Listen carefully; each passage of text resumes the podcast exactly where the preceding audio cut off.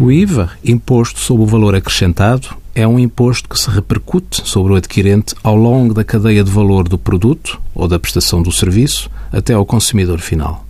O vendedor ou prestador do serviço liquida o imposto ao adquirente e entrega-o ao Estado, depois de deduzido o imposto suportado nas aquisições.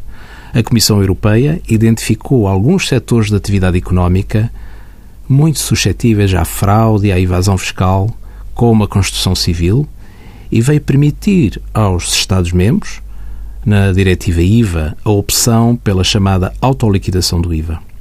Portugal introduziu a autoliquidação do IVA no setor da construção civil em 2007. Este sistema caracteriza-se pela não liquidação do imposto pelo empreiteiro na fatura, sendo o adquirente, sujeito passivo de IVA, com direito total ou parcial à adoção, a autoliquidar o IVA. Esta é uma norma de aplicação obrigatória que deve ser sempre aplicada e controlada por ambos os intervenientes, prestador de serviço da empreitada e adquirente.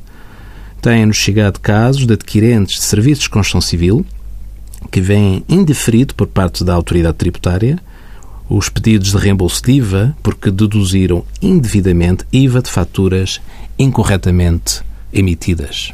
Todo o cuidado é pouco por parte de contabilistas e operadores económicos no sentido do correto enquadramento fiscal destas operações. Existindo dúvidas, consulte o seu contabilista certificado. Envie as suas dúvidas para conselhofiscal.tsf.occ.pt.